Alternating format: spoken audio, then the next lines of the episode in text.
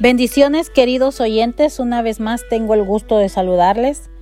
Espero que este día sea de bendición para todos los que escuchan este devocional, que estén emprendiendo cosas nuevas cada día, pero primeramente que estén creciendo en su vida espiritual, que es lo primero. Mi nombre es Ninés de la Cruz y en esta ocasión vamos a compartir el devocional titulado No hay justo ni aún uno y esto lo podemos encontrar y leer en el libro de Romanos capítulo 3, versos del 9 al 20.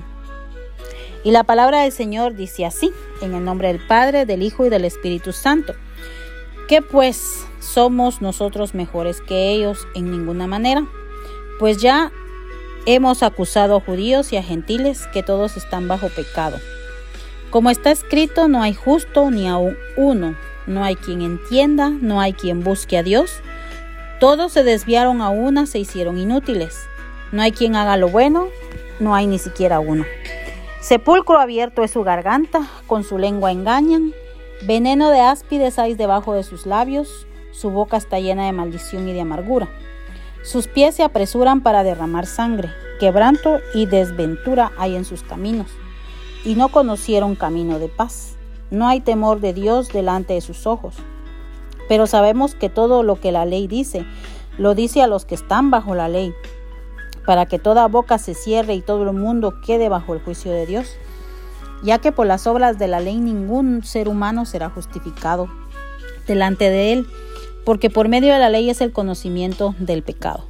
Amado oyente, aquí nos está hablando sobre la palabra justo, una persona justa. Pero aquí la palabra justo tiene un significado y dice que es alguien que obra o piensa, actúa con razón, imparcialidad, justicia, conforme y de acuerdo a la razón. Ese es el significado. Pero el significado que queremos darle a esta palabra justo en esta porción de la palabra del Señor es que a través de la ley nadie podría ser justificado delante de Dios. ¿Por qué?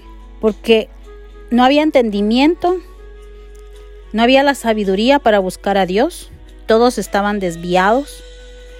Dice que a una se hicieron inútiles y no había diferencia entre los judíos y gentiles y entre todos nosotros.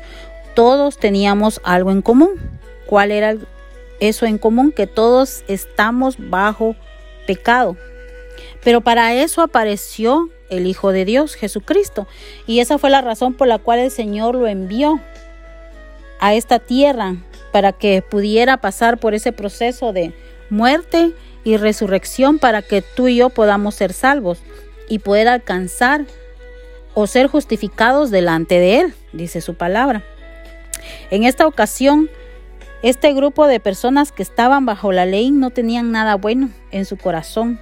Dice que sepulcro abierto era su garganta, o sea, hablaban cosas de muerte, cosas uh, negativas a la vida de otras personas, siempre estaban buscando que ver, ver el pecado del, de la persona de al lado y no miraban ellos mismos su pecado. Dice también que veneno de áspides hay debajo de sus labios. O sea, veneno de áspides es veneno de serpiente. ¿Qué podían hablar de bueno? Su boca estaba llena de maldición y de amargura. Y dice también que sus pies se apresuraban a derramar sangre. Qué tremendo podemos ver esta porción de la palabra, que aunque decían conocer a Dios, no hacían la obra que en realidad Dios quería. Dice la palabra del Señor que, que Dios es amor.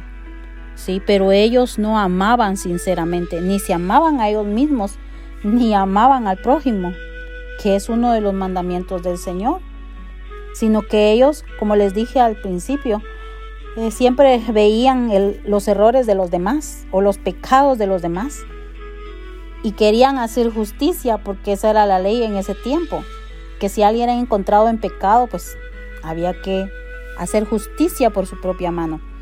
Ahora no, este es el tiempo de redención, este es el tiempo de arrepentimiento, este es el tiempo en que Dios nos ama y nos habla y nos llama delante de Él a ser justificados a través de la muerte y resurrección de nuestro Señor Jesucristo. Ese es el medio para poder llegar al Señor. Así que, amado oyente, si tú te sientes que no eres justo en el significado de, de no, que no mereces ser justificado delante de Dios, claro que sí lo mereces, porque Dios vino por todos nosotros para que podamos alcanzar salvación y misericordia delante de él, querido oyente. Así que búscale y a través de la escritura tú puedes aprender a entender la diferencia entre qué es la ley y qué es la gracia. Así que en estos tiempos alcanzamos perdón, misericordia y salvación, justificación delante del Padre. Él es el que puede transformar nuestros corazones para que dejen de hablar veneno, para que deje de haber amargura en nuestras vidas. Él es el único. Así que, amado oyente, espero que hayamos entendido esta porción de la palabra y me dio un gusto poderte saludar. Escudriña la palabra, busca al Señor en oración y sabemos que para Dios no hay nada imposible. Él puede transformar, como me transformó a mí, como transformó a mi familia, también lo puede hacer contigo y con tu familia. Espero volverte a saludar en otra ocasión. Bendiciones. Hasta luego.